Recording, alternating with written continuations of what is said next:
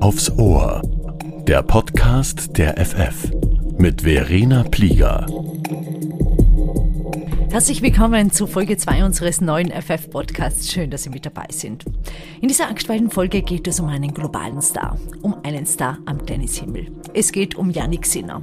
Platz 4 der ATP-Weltrangliste und das mit nur 22 Jahren. Also was dieser Sechsner im Herbst gerockt hat, das ist einfach unbeschreiblich. Zuerst in Wien, dann in Turin und schließlich in Malaga.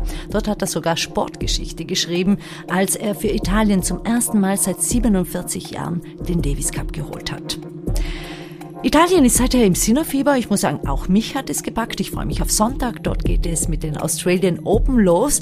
Und entsprechend haben wir die aktuelle FF-Titelgeschichte Yannick Sinner gewidmet, beziehungsweise der Marke Yannick Sinner.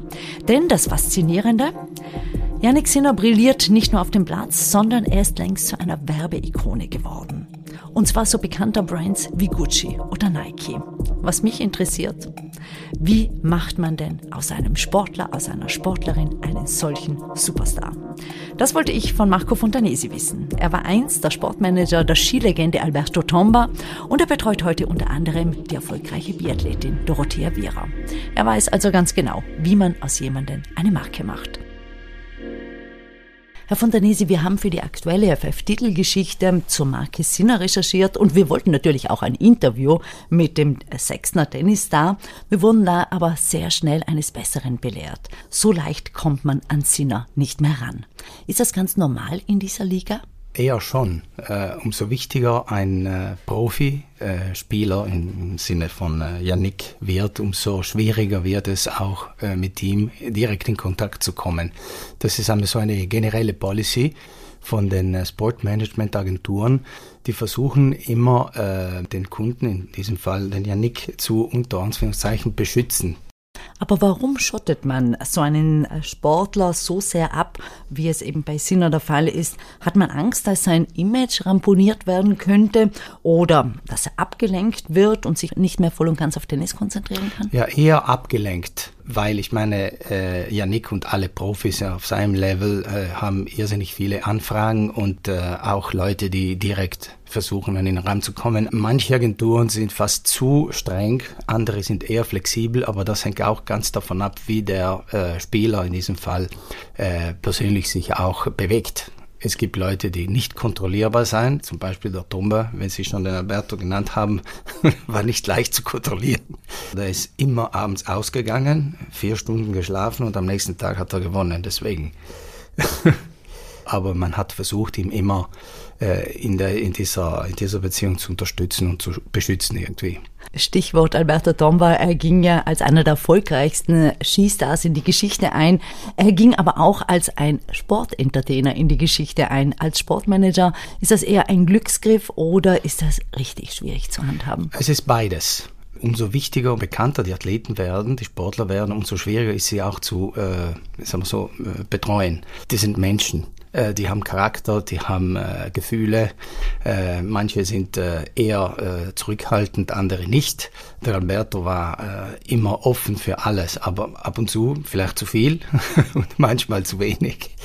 Das heißt, wie oft mussten Sie als Krisenmanager intervenieren? Eher, äh, muss ich sagen, wenn es um äh, Pressegeschichten gegangen ist, dann waren wir sehr, sehr vorsichtig, weil ein Wort mehr oder ein Wort weniger zu dem Anlass äh, war schon eher schwierig zu gestalten. Sie betreuen ja auch die beiden Biathletinnen Dorothea Viera und Lisa Vitozzi.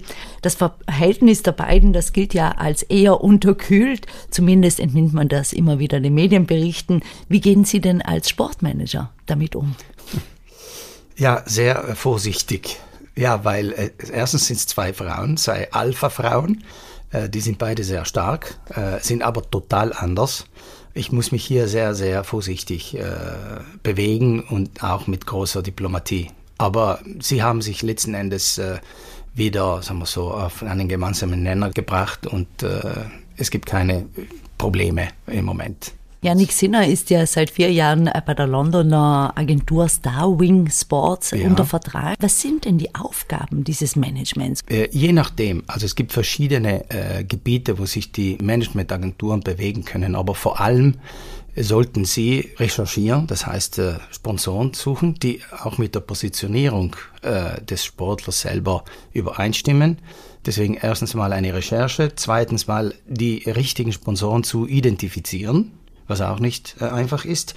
Dann sicherlich äh, die Verhandlung äh, zu machen, äh, wie viel, wann, wieso und auch welche Gründe und wie, welche Rechte werden da eingekauft oder gemanagt und dann das ganze Managen organisieren. Also das heißt, es geht darum, Sponsorenverträge abzuschließen. Es geht aber auch darum, ähm, all die Fotoshootings zu organisieren ganz, ganz für die genau. Sponsoren. Das Gesamt, also das ganze äh, Leben vom Athleten wird dann von der Marketingagentur gestalten. Die, die wissen genau, wann, wie, mit wem und wie viel Zeit sie haben um zum Beispiel ein Fotoshooting zu organisieren. Logisch, es hängt auch davon ab, von welchem Sponsor spricht man. Ist es die Nike oder ist es nur so ein Passant, ein Sponsor, der ein Jahr, zwei Jahre lang mit Yannick in diesem Fall arbeitet. Deswegen, es gibt keine, sagen wir so, General Rule. Es wird immer sehr äh, äh maßgeschnitten. Sinner hat ja einen Werbevertrag mit Nike abgeschlossen. Die Rede ist von einem Zehn-Jahres-Vertrag in Höhe von kolportierten 150 Millionen US-Dollar. Ist es denn der größte Vertrag, den je ein Südtiroler abgeschlossen hat? Weitaus, würde ich sagen. Äh, sogar auch italienweit, was die Tennisspieler anbelangt, sowieso.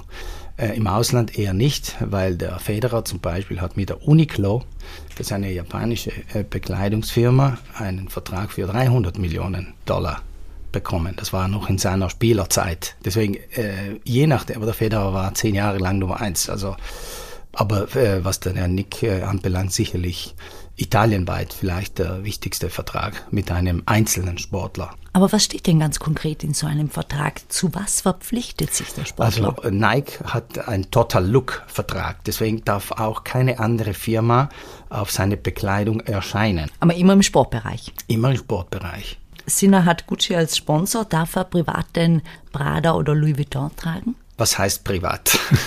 wo endet, wo fängt die Privatsphäre an? Wenn ihm etwas gut gefällt, dann kann er sicherlich äh, was kaufen. Aber wenn er offiziell irgendwo bei einer Pressekonferenz oder äh, irgendwo anders auftaucht, was offiziell ist, äh, absolut nicht. Aber wenn er eine Louis Vuitton äh, für sich kaufen will, Tasche, dann kann er das ohne weiteres machen. Aber keine Kommunikation, nicht im offiziellen Bereich zeigen.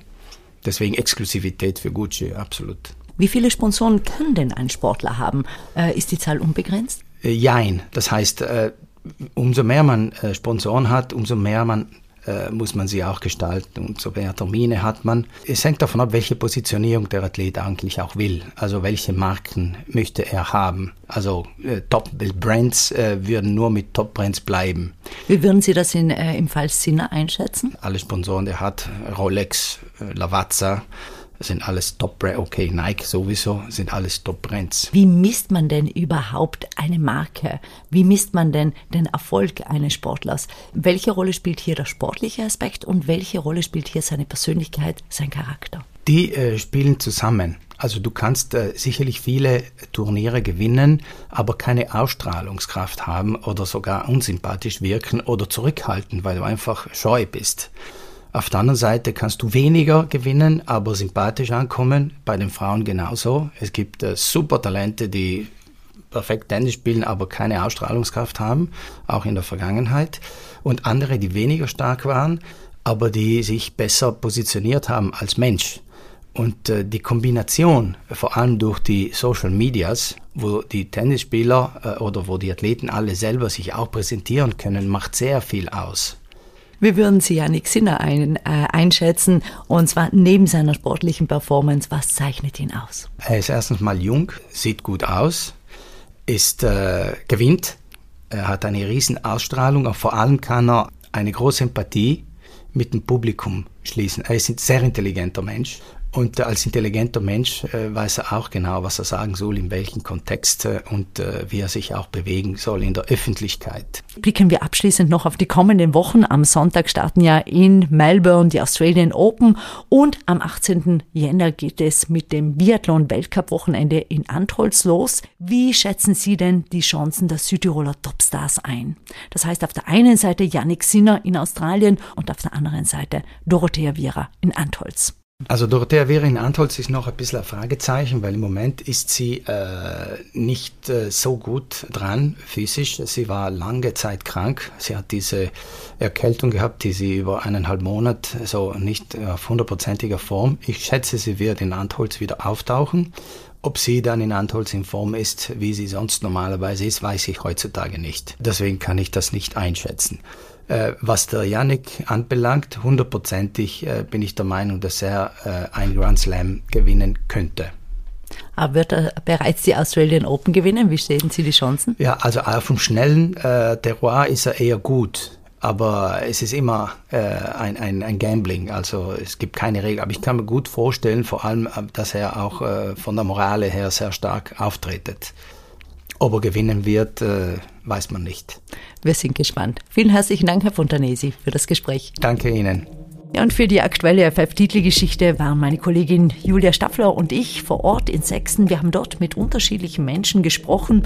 Der Sukus, die Sechsner wollen ihren Jannik, ihr Birbel, wie sie ihn so nett auf Sechsnerisch nennen, beschützen.